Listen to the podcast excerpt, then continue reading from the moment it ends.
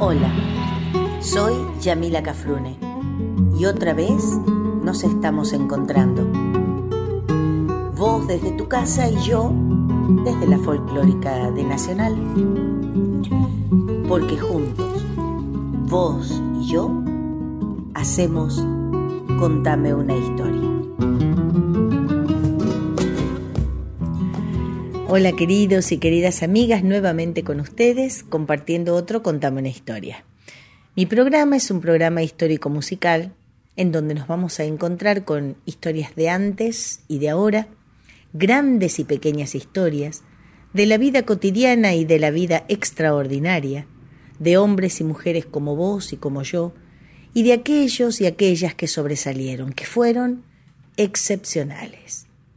También historias de las cosas que nos rodean y que, sobre todo, hacen a nuestra identidad, a nuestro sentido de pertenencia a la América Grande, que alguna vez fue el sueño de muchos y de muchas, y por qué no, que aún sigue siéndolo.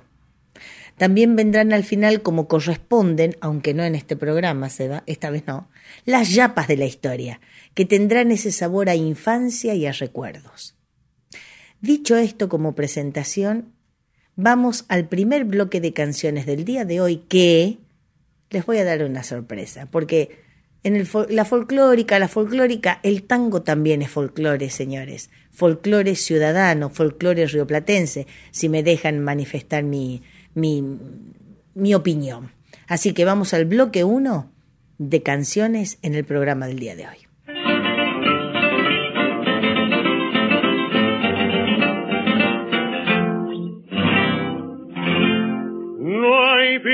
Vida más arrastrada en la del pobre carrero, con la picana en la mano, picando al buey delantero, delantero, huella, huella, huella. La la la la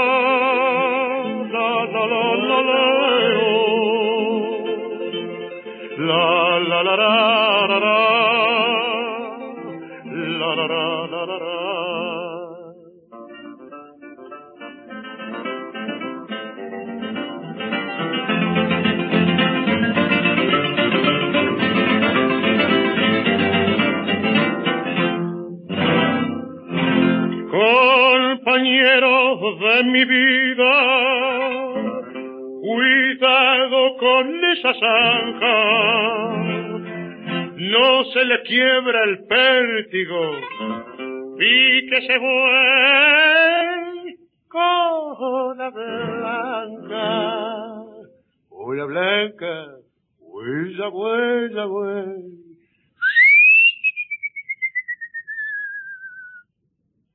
La la la la la la la la la la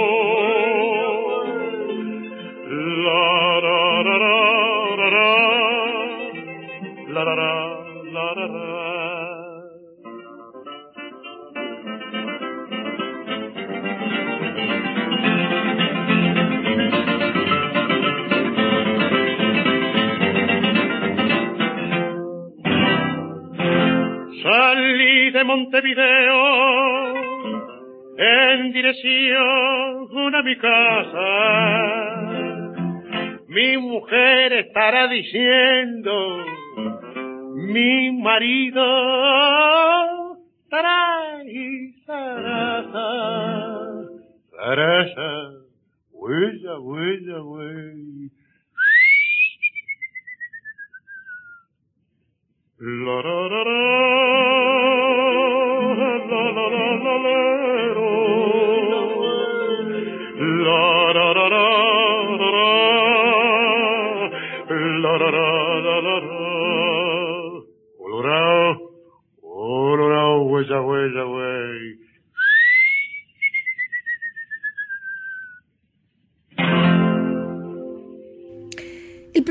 de hoy, señoras y señores, y señoritos y señoritas y señorites, va a estar dedicado a todas las cantoras y a todos los cantores nacionales. ¿Por qué?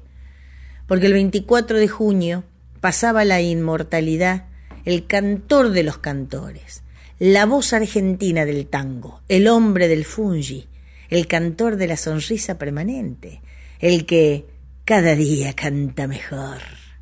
No que cantaba, sino que al día de hoy todavía seguimos diciendo cada día canta mejor.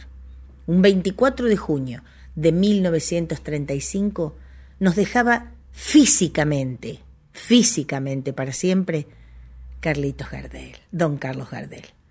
Un accidente aéreo en Medellín, Colombia, nos quitaba al hombre que siempre quiso ser el mejor o siempre quiso lograr lo mejor, rodeándose en su vida artística de todo lo mejor. Y ya les voy a decir por qué. Porque estimo por lo, que, por los y las que ya he escuchado a mis compañeros de la folclórica, que ya se ha hablado mucho de la vida de don Carlos, de su nacimiento, de su contradictoria nacionalidad, aunque nosotros sabemos que era argentino. bueno, no, no, no, en serio.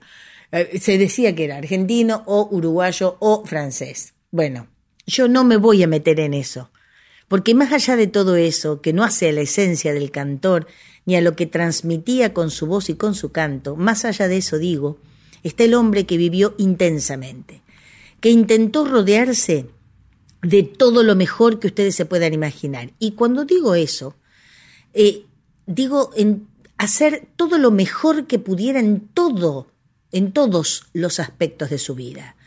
Eh, en la música, buscando a los autores, compositores mejores, a los músicos mejores, a los más entrañables. En el cine, cuando fue su parte de su carrera eh, artística, fue en la parte del cine. Bueno, trató de conseguir a los mejores productores y directores, que inclusive Lepera era el guionista de muchas de sus películas. Es decir, no solamente quería que fuera el mejor, sino el que más reivindicara su eh, identidad latinoamericana.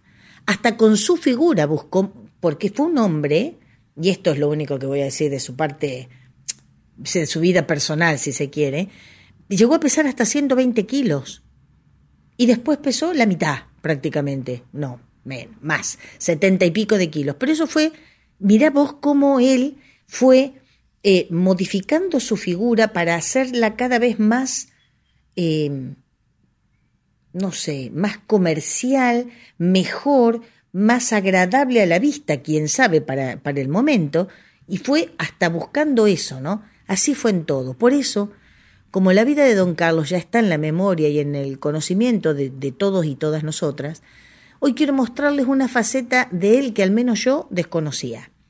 Y por eso he traído a un invitado virtual. ¿Por qué digo invitado virtual? Porque ustedes saben que mis programas no salen en vivo. Entonces yo tengo que invitar a las personas, grabarles sus, sus respuestas a preguntas que yo les hago, por supuesto, y después sí poder traerlos. Así que para mí es un invitado virtual, pero es un músico de aquellos. Él se llama Rodrigo Albornoz, guitarrista, y es un hombre admirador de la vida de don Carlos, tanto su vida privada como o en su vida fuera del, del escenario, me gusta más, como en su vida en el escenario, ¿no? Rodrigo nos va a hablar sobre la parte más, la parte artística y sobre todo la parte de la forma de grabar que tenía don Carlos Gardel, entre otras cosas. Y para no hablar tanto, teniendo como tema de hoy a la voz argentina del tango, vayamos a nuestro segundo bloque de canciones.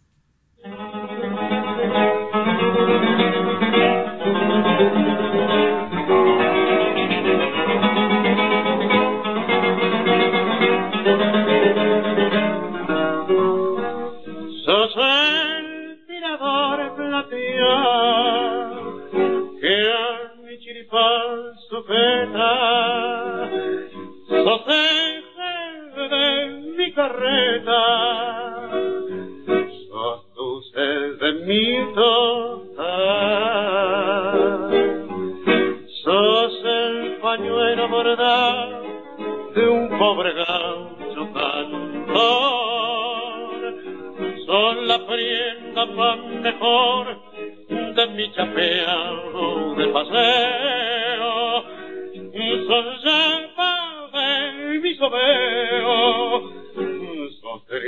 de mis yo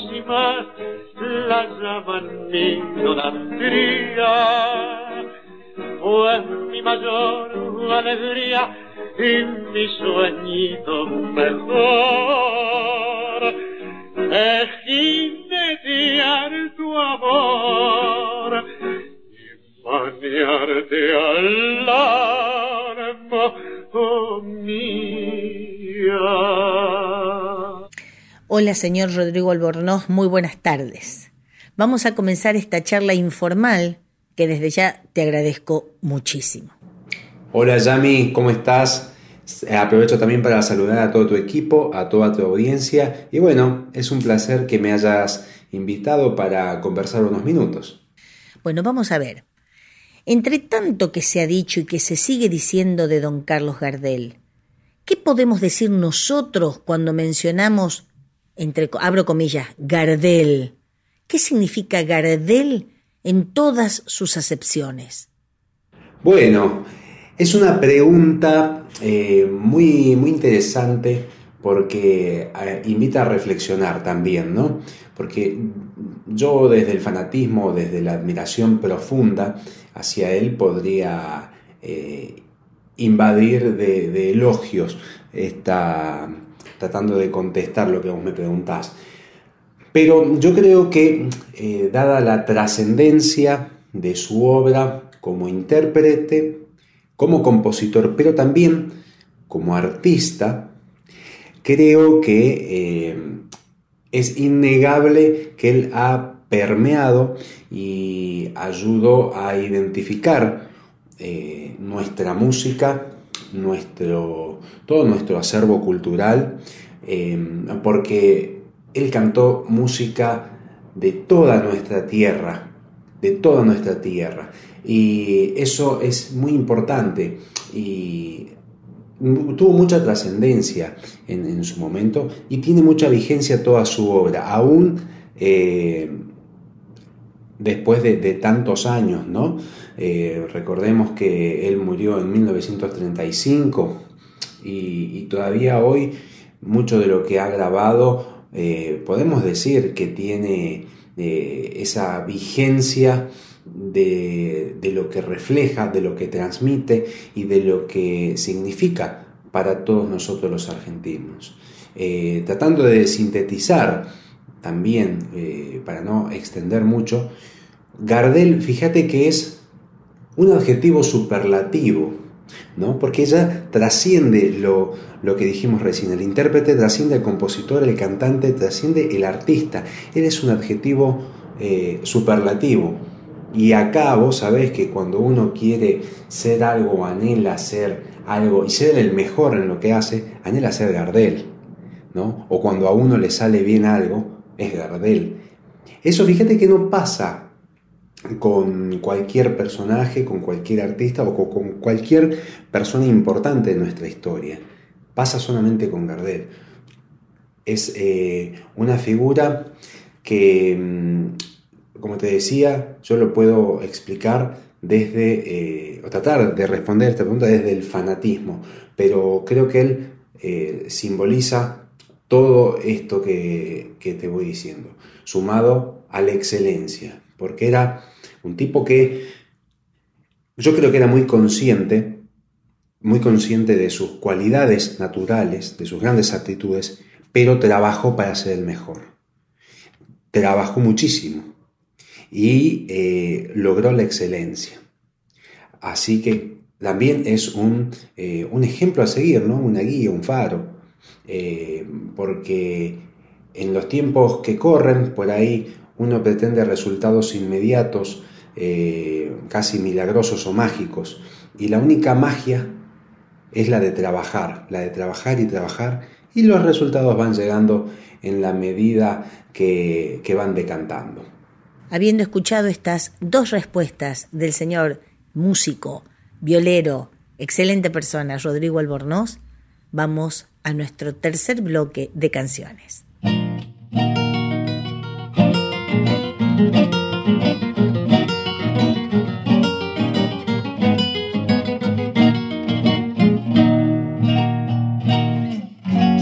Guitarra querida, que tu acento soberano repercute por el llano como un ay de mi alma herida.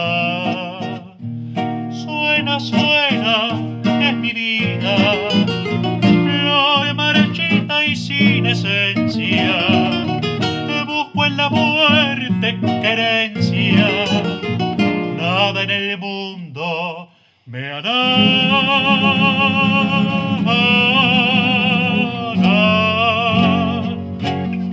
Porque siento que se apaga, porque siento que se apaga el candil de mi existencia.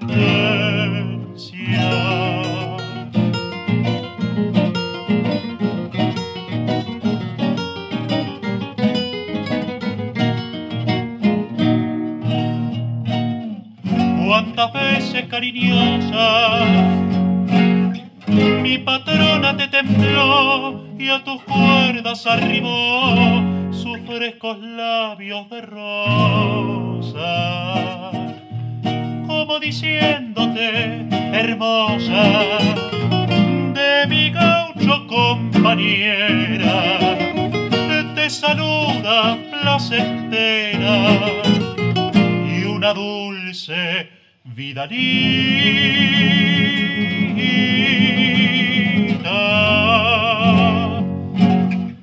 Dejo a mi alma más blandita, dejo a mi alma más blandita que el gorrión de mi esidera.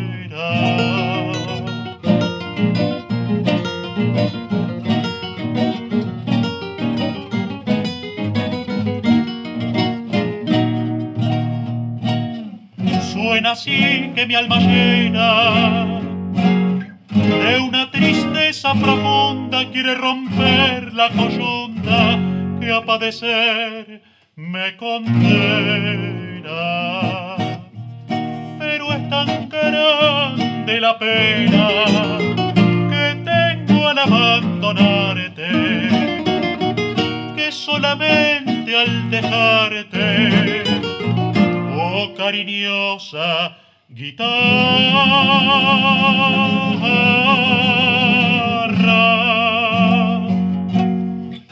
El alma se me desgarra, el alma se me desgarra y el corazón se me parte.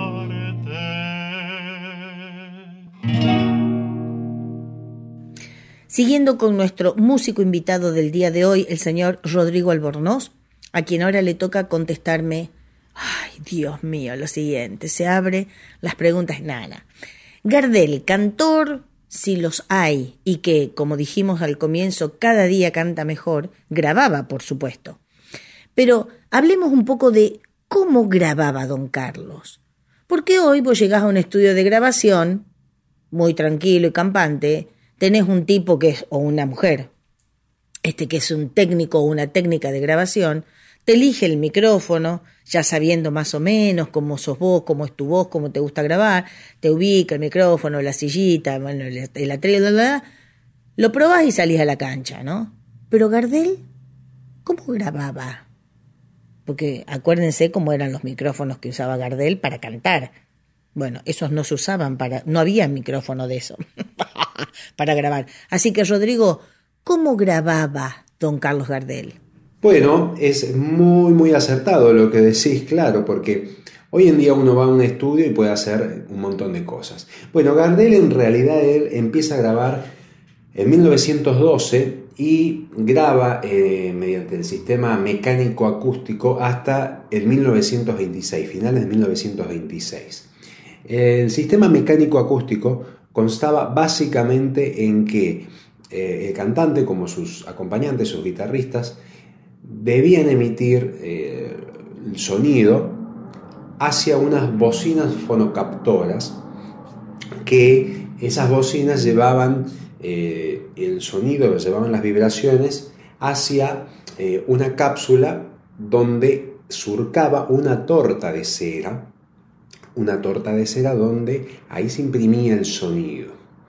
Con lo cual, no había posibilidad de editar, no había posibilidad de pinchar, no había posibilidad de hacer cortes, no había posibilidad tampoco de ninguna mezcla. La única mezcla que se podía hacer era una mezcla física, o sea, cuanto más se acercaba a la bocina, más iba a, quedar registrado, tanto él como sus guitarristas. Entonces, por una cuestión de cercanía o lejanía, se iba manejando los volúmenes de la grabación, ¿no es cierto? De cómo iba a quedar registrado el sonido.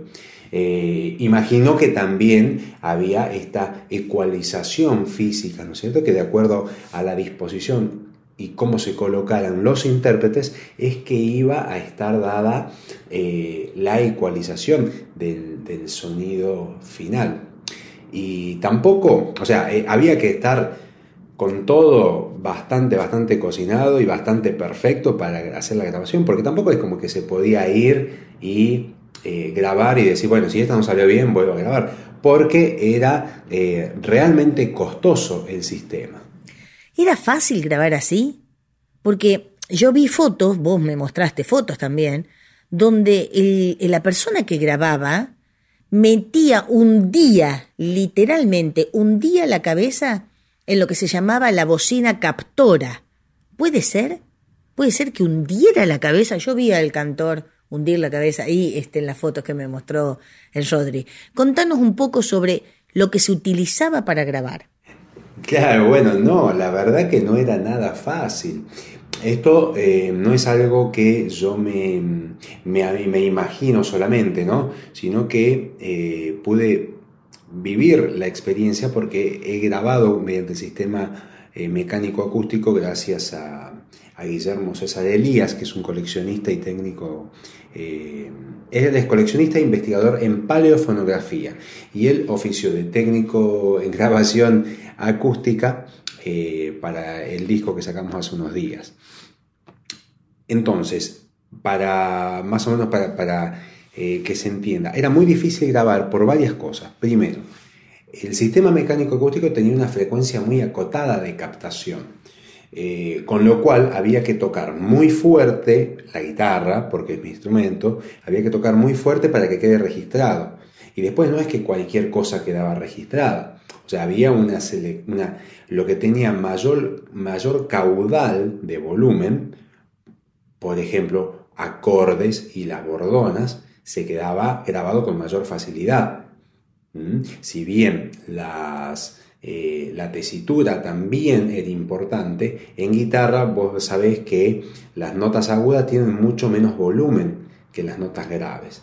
Entonces tienen menos, menos cuerpo y por ende no hacían un trazado de surco contundente.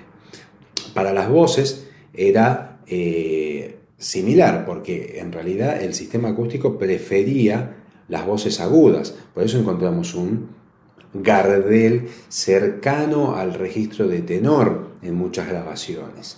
No solo Gardel, sino muchos cantores de esa época eh, llevaban su, eh, su registro a, esos lugares o directamente quienes eran los que más eh, grababan eran los, los tenores y las voces femeninas lo mismo, las voces más agudas. Después, de a poco, bueno, va mejorando el sistema acústico y empiezan a escucharse un poco mejor las frecuencias más graves. Pero mm, era, era todo, era realmente difícil porque además, imagínate ya mi voz cantando adentro de esas bocinas, eh, primero que no tenés tanta comunicación con, los músicos, ¿no es cierto? Que eso es fundamental a la hora de hacer eh, música eh, vivo, ¿no? la comunicación con, tus compañeros, por, el lenguaje y, la gestualidad corporal, ¿no es cierto? Eh, y también para el cantante por la respiración. Imagínate que ahí era, eh, no era tan fácil respirar como eh, normalmente, ¿no? Dentro de la bocina cuesta un poquito más. Capaz que lo que puede haber sido algo, algo lindo era el tema de que, bueno, en el, dentro de la bocina fonocaptora eh, tiene cierta reverberancia y cierta escucha el cantante, por lo cual capaz que puede escucharse con, una suerte de retorno a consecuencia de estos medios. Eh, pero bueno, también eso puede jugarte en contra al no escuchar tanto a tus músicos, ¿no? O sea, capaz que te escuchás mucho vos, pero no sé si tanto a los músicos. Es todo, es todo un tema. Eh, es todo, era, era, bastante, bastante engorroso el asunto y había que, estar bastante canchero porque, eh, por ejemplo, ahora, viste, uno se pone en el micrófono y bueno, canta, ¿no es cierto? Y si llega a saturar, bueno, uno vuelve a grabar. Pero en ese momento era como que tenía que estar atento a esos lugares donde capaz eleve la voz no solamente en volumen, sino también en, la tesitura, ¿no? que llega a notas altas, para no saturar el, eh, el cilindro o la, o la, torta de cera. Entonces, son, eran muchas cosas las que eh, los intérpretes y también los técnicos tenían que tener en cuenta a la hora de grabar. Bueno, escuchando, habiendo escuchado esto, vamos a otro bloque de canciones. Ahora me pregunto, ¿Será necesario decir a quien estamos escuchando durante todo el programa? Bloque 4 de canciones.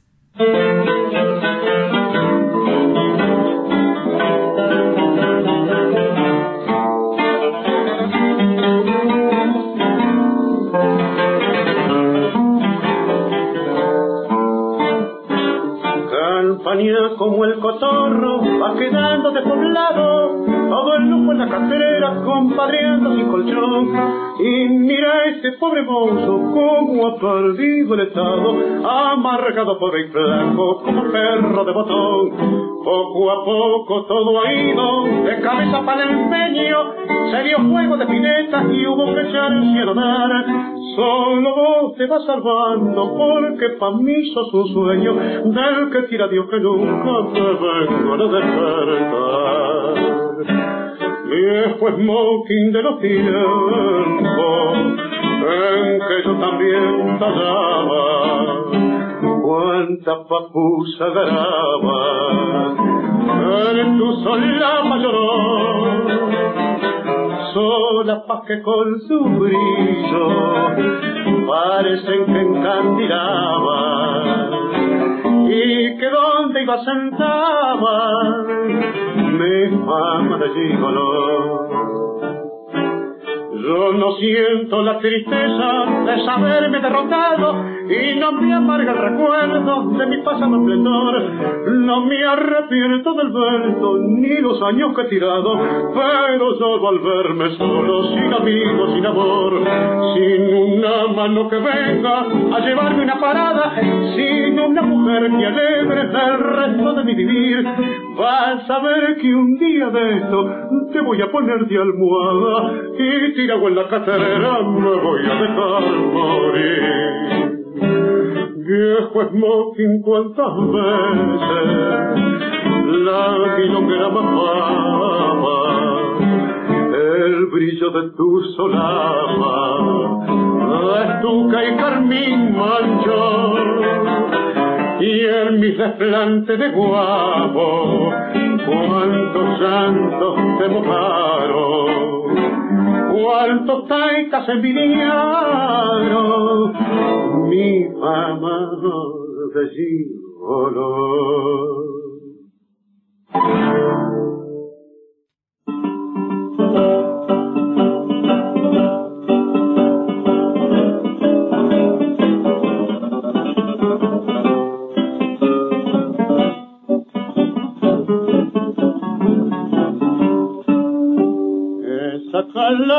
Lampina puso en sus ojeras humo de la hoguera de su corazón. Aquella marquesa de la risa loca se pintó en la boca por besar a un flor. Cruza del palco hasta el coche la serpentina nerviosa y fina, como un pintoresco broche sobre la noche del carnaval.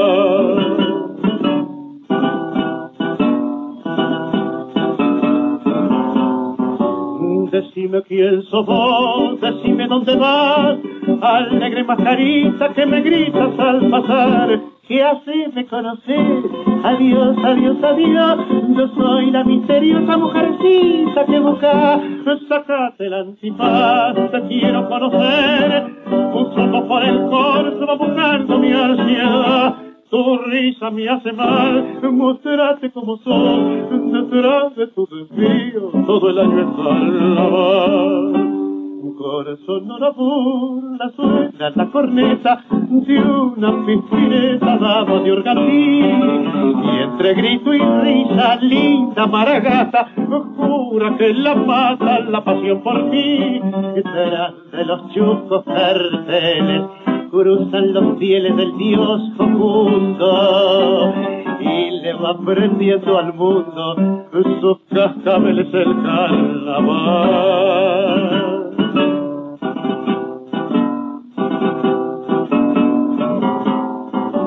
Decime quién sos vos, decime dónde vas, alegre mascarita que me gritas al pasar ¿Qué haces de conocer?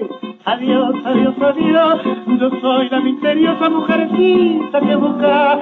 Sacate la antifaz, te quiero conocer. Tus ojos por el corso buscando mi ansiedad. Tu risa me hace mal, mostrate como sos. Detrás de tu desvío, todo el año es carnaval. Rodri, Gardel siempre cantó con guitarras, siempre fue su acompañamiento guitarras, pues yo me acuerdo cuando leí la vida de Gardel, leí eh, que él había formado duetos o dúos, después había como él y tres personas más con los que se iba alternando a formar dúos, tríos y hasta cuartetos, ¿no? Hasta que quedó Gardel Razano, Razano y Gardel, que después Razano tuvo un problema en la voz y se tuvo que ir eh, dejó y fue su, una especie de lo que hoy llamamos manager, su productor, pero bueno, eh, mientras cantaba con Razano o cuando después fue siempre con guitarras, si no fueron siempre guitarras, ¿con qué otro acompañamiento grabó don Carlos Gardel? Bueno, esta, esta pregunta es buenísima, es buenísima porque a mí me encanta eh, destacar esto que Gardel, más o menos hoy en día tenemos acceso a casi un millar de grabaciones de, las que efectuó Gardel en toda su carrera. ¿no? Solamente 55 títulos escapan al timbre de la guitarra. Solamente 55. Estamos hablando, por ejemplo, de un, 7% que no está con guitarras. Es un número eh, realmente eh, asombroso. ¿no? Eh, Gardel yo creo que él tenía una, relación con, la guitarra, pero además por, por el repertorio que interpretaba. Porque él, recordemos que en el 1917 empieza a cantar tango y paulatinamente va incorporando tangos a su repertorio. Eh, pero él grababa estilos, Vidalita, Cifra, Triunfo, Chacarera, Samba, Tonada. Era un cantor nacional. Y qué mejor para un cantor nacional que un acompañamiento tan nacional como es la guitarra, ¿no es cierto? Eh, yo creo que mm, Gardel quería mucho, quería mucho al instrumento, a este noble instrumento, y por eso es que tiene tanta, tantas grabaciones con guitarra sola y también con, conjunto de guitarras, ¿no? Ahora, me, me pregunto yo, ¿no? Por ejemplo, si don Carlos llegaba a equivocarse, a mí me pasa mucho. bueno, pero no soy Gardel, convengamos. Si don Carlos se llegaba a equivocar o se olvidaba de la letra, ponele, o le picaba la garganta, que te suele pasar, porque te puede pasar, ¿podía parar en una grabación y retomarla? Es decir, le pasaba algo, podía decir, eh, ¿me pinchás ahí y volvemos a, cantar?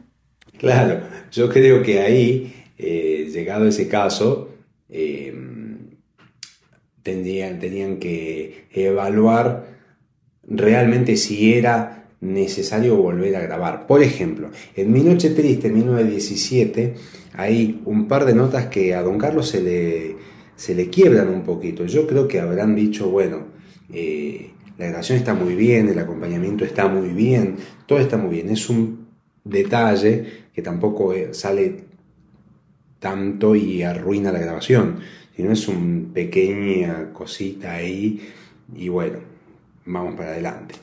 Imagino que deben haber dicho eso, no creo que no se haya dado cuenta de eso. Después, por ejemplo, en Che Bartolo, un tango, eh, supuestamente es Cadícamo quien le hace una voz medio ahí con, un tinte de grasejo, ¿no? Y Gardel se tienta y emite una risa antes de, tirar las últimas notas. Y bueno, habrán dicho, bueno, me, me, causó gracia, queda la risa y, se, y está así. Y esto cualquiera lo puede comprobar. Lo mismo, por ejemplo, con los cortes de cuerdas. Por ejemplo, hay un, tango que se llama em, Ansias de Amor, creo que después del minuto 10, minuto 14 más o menos, eh, se escucha un corte de cuerda. Y, bueno, había que seguir, ¿viste? Había que seguir porque, como te digo, era eh, muy costoso volver a grabar eh, y no, no, capaz que era un detalle que, bueno, se podía, llegado el caso, hacer que, que salga así como salga, tratar de resolverlo ahí sobre la marcha y que la grabación se efectúe de igual manera. Rodrigo, allá por el año 33 comienza a haber alguna serie de modificaciones y adelantos tecnológicos y técnicos.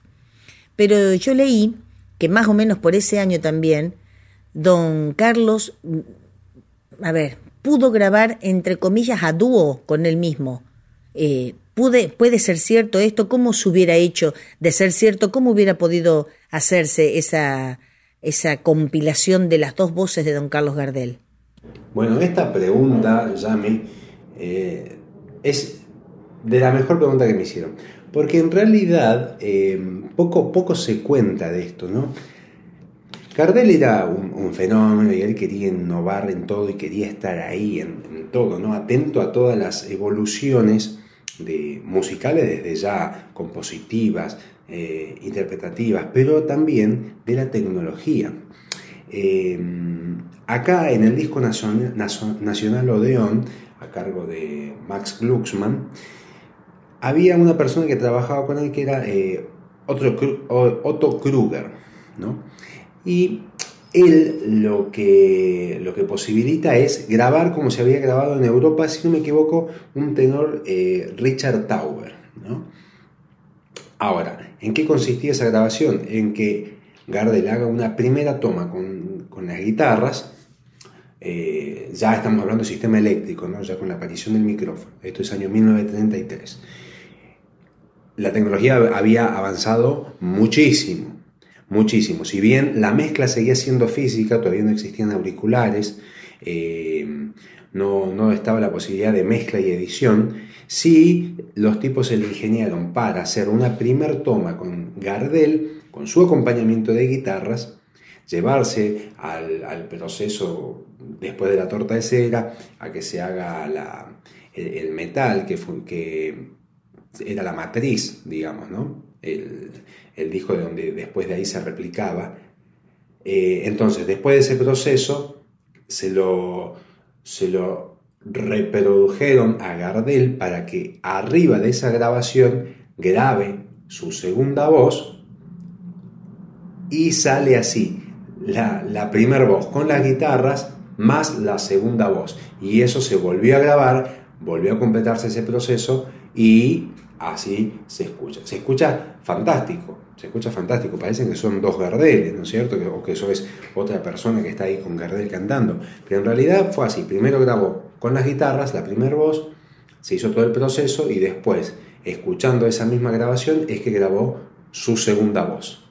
Y eso fue acá en Argentina. Fue acá en Argentina en, eh, en el disco Nacional Odeón, que, que estaba a cargo Max Kluxman desde el comienzo de Nacional Odeón Em, y la persona que trabajaba con él, con él, en ese momento y que posibilitó todo esto era Otto Kruger.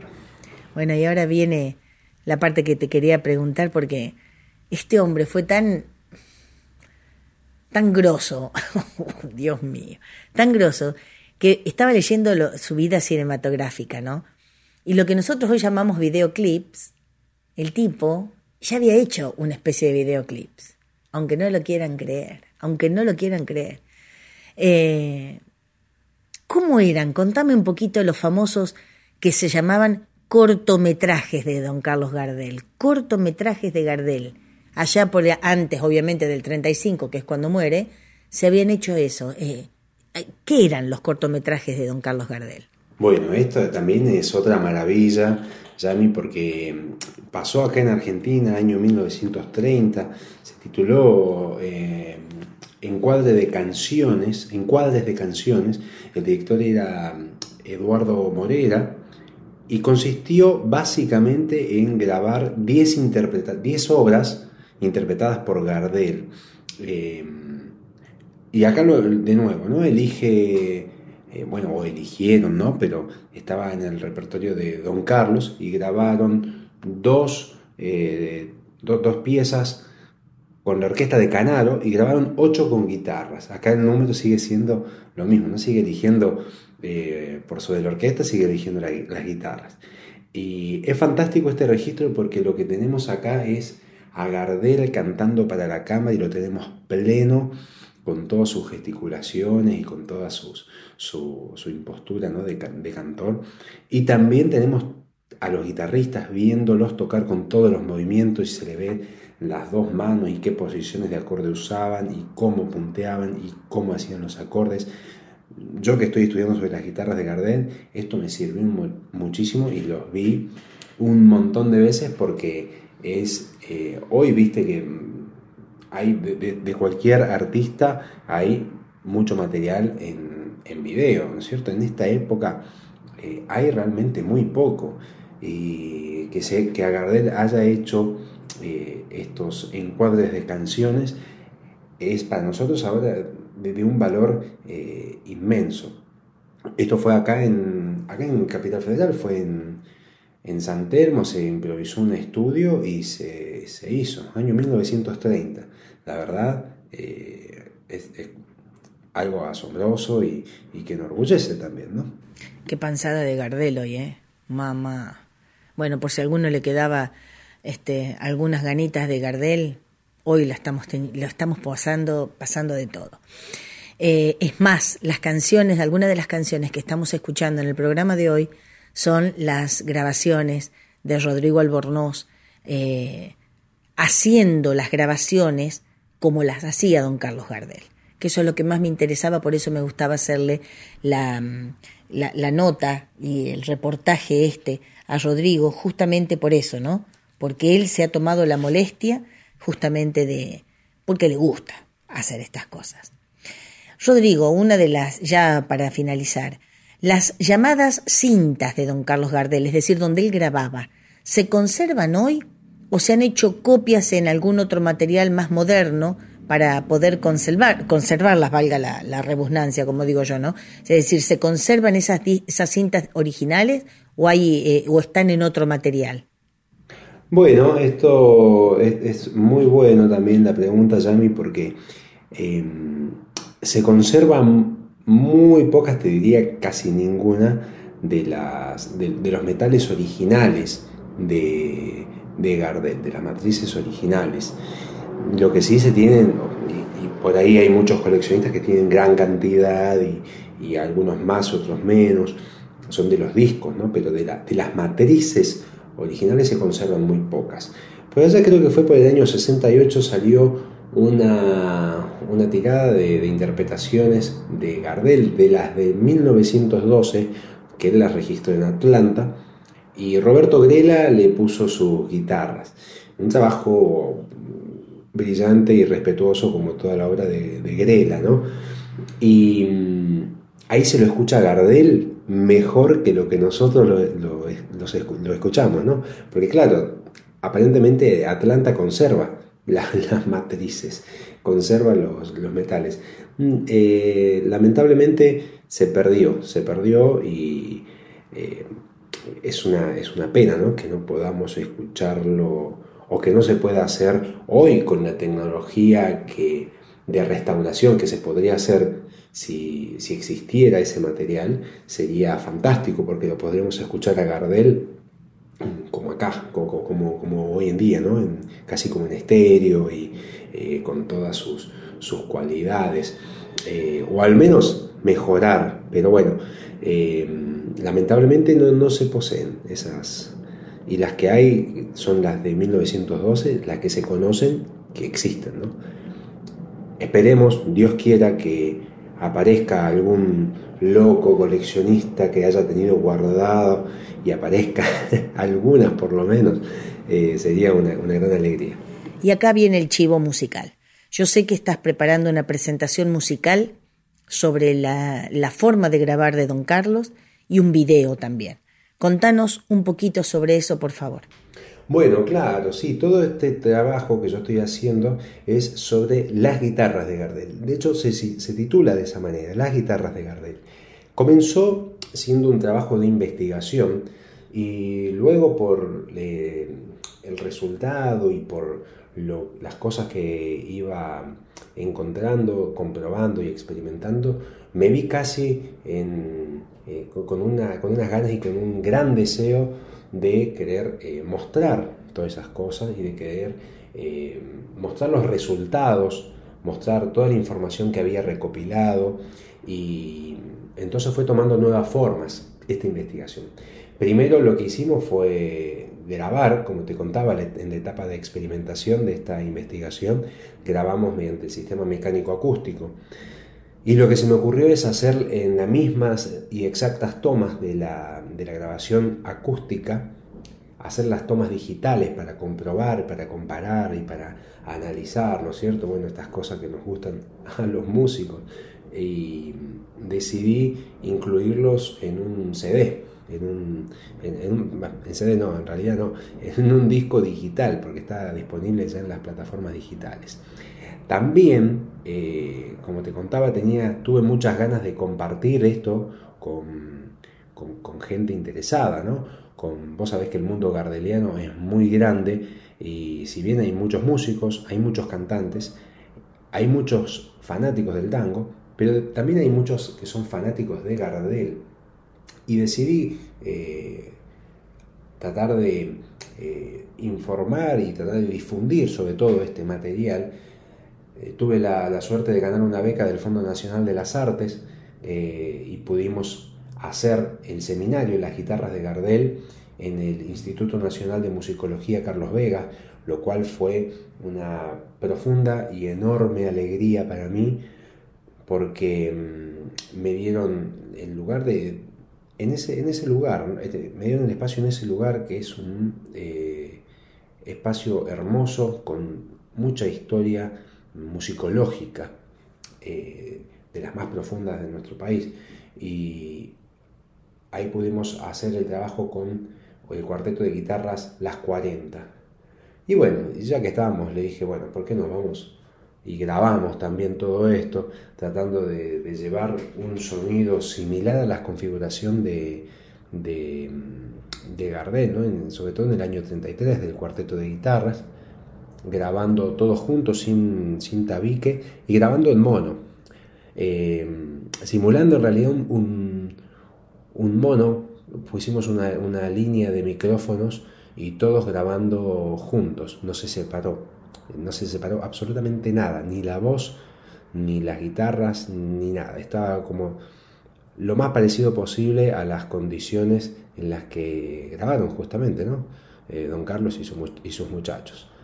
Y bueno, así que otra de las formas que fue tomando es eh, el, disco, ¿no es cierto? Eh, esta compilación de 12, 12 temas tratando de recrear lo más exacto posible en cuanto al arreglo del instrumental de las guitarras, ¿no es cierto?, del acompañamiento. Y con, tuve la, enorme, el enorme placer de contar con Leonardo Pastore en la, la voz del periodo acústico, donde Gardel canta, como te comentaba, en el registro más de tenor, y con Martín Prestía en, el periodo eléctrico, donde ya está un poco más abaritonado, si se quiere. Eh, también he invitado a un cantor gardeliano que yo admiro muchísimo, que es Walter Larroquette, que ahora está viviendo en Medellín y él también ha puesto su voz a dos, a dos temas y bueno, lo que también me, produjo mucha alegría. Entonces, bueno, ahí ya tenemos el, disco, el seminario, porque necesitaba, eh, quería eh, contar los resultados de esta investigación y también me pareció apropiado eh, contar y mostrar y evidenciar lo que fue la experiencia acústica, ¿no es cierto? Lo que fue grabar eh, mediante el sistema mecánico acústico en cera, como te comentaba al comienzo. Entonces hicimos un pequeño documental eh, muy modesto, pero la idea era compartir esa información y compartir esa experiencia con todo aquel que, que esté interesado, ¿no? Y esto lo vamos a, lo vamos a estrenar en la Biblioteca Nacional, en la Sala Borges, el, ahora nomás, el 4 de julio, el lunes, el lunes a las 18.30 horas, con entrada libre y gratuita. Eh, va, a ser un, va a ser la proyección del documental, el estreno, que dura 20 minutos, 23 minutos exactamente, y luego vamos a hacer un cierre del eh, periodo acústico de Gardel me va a acompañar eh, Jorge Espósito en la voz, un, grandísimo cantor gardeliano, y Pablo Suárez en guitarra, un muchacho que, con quien vengo trabajando hace un tiempo y me produce mucha alegría eh, poder seguir contando con su presencia porque es un gran amigo y un excelente profesional. Bueno, Rodri, muchísimas gracias por haber estado presente con tus respuestas sobre todo una parte de don Carlos Gardel que nosotros, o muchos y muchas de nosotros, nosotras, no conocíamos, que es la forma de grabar que tenía don Carlos Gardel. Mi profesor de canto, mi querido, amado profesor cantor tanguero, don Oscar del Río, lo tenía de ejemplo para nosotros, ¿no? Para sus alumnos y sus alumnas. Este, lo tenía a Carlitos Gardel y a Pavarotti. Nosotros teníamos que llegar a hacer eso. Por eso nos tenía 400 años de alumno, imagínate. Jamás llegábamos. No, no, pero él nos tenía, nos ponía de ejemplo en un montón de técnicas vocales a Carlos Gardel y a, y Luciano Pavarotti. Bueno, como siempre, mi despedida. No quiero irme ni despedirme sin antes recordarles que Rodrigo Albornoz se presenta con su video y su cantor y su compañero de, guitarra, en guitarra, en la Biblioteca Nacional en la sala Borges, este 4 de julio. El 4 de julio a las 18.30 horas, entrada libre y gratuita, eh, el video y el canto o la, guitarreada de Rodrigo Albornoz en la Biblioteca Nacional en la sala Borges. Como siempre, mi despedida, y esta vez también por mí, para no confundirlos con tantas voces.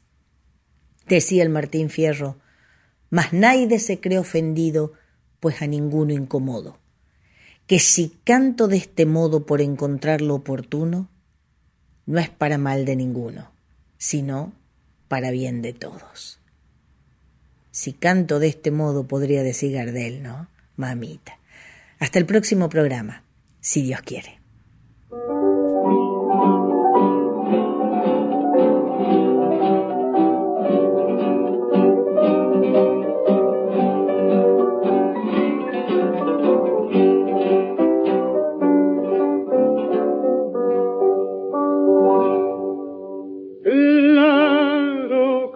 Caminito curioso, florido y soleado,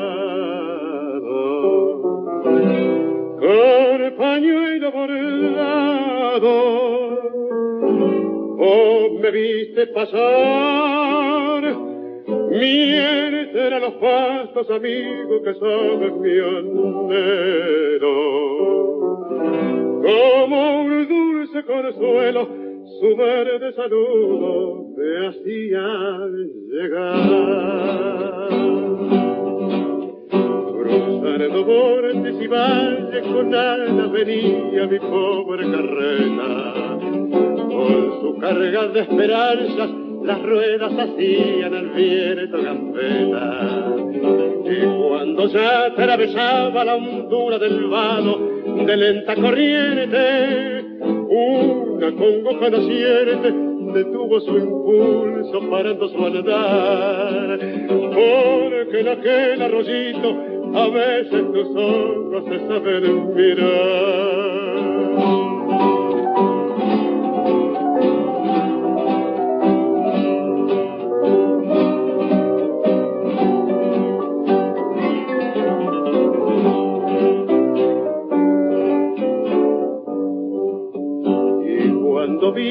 De puro celoso me sobró el pampero para contarle chismoso que traigo en mi apero mil prendas de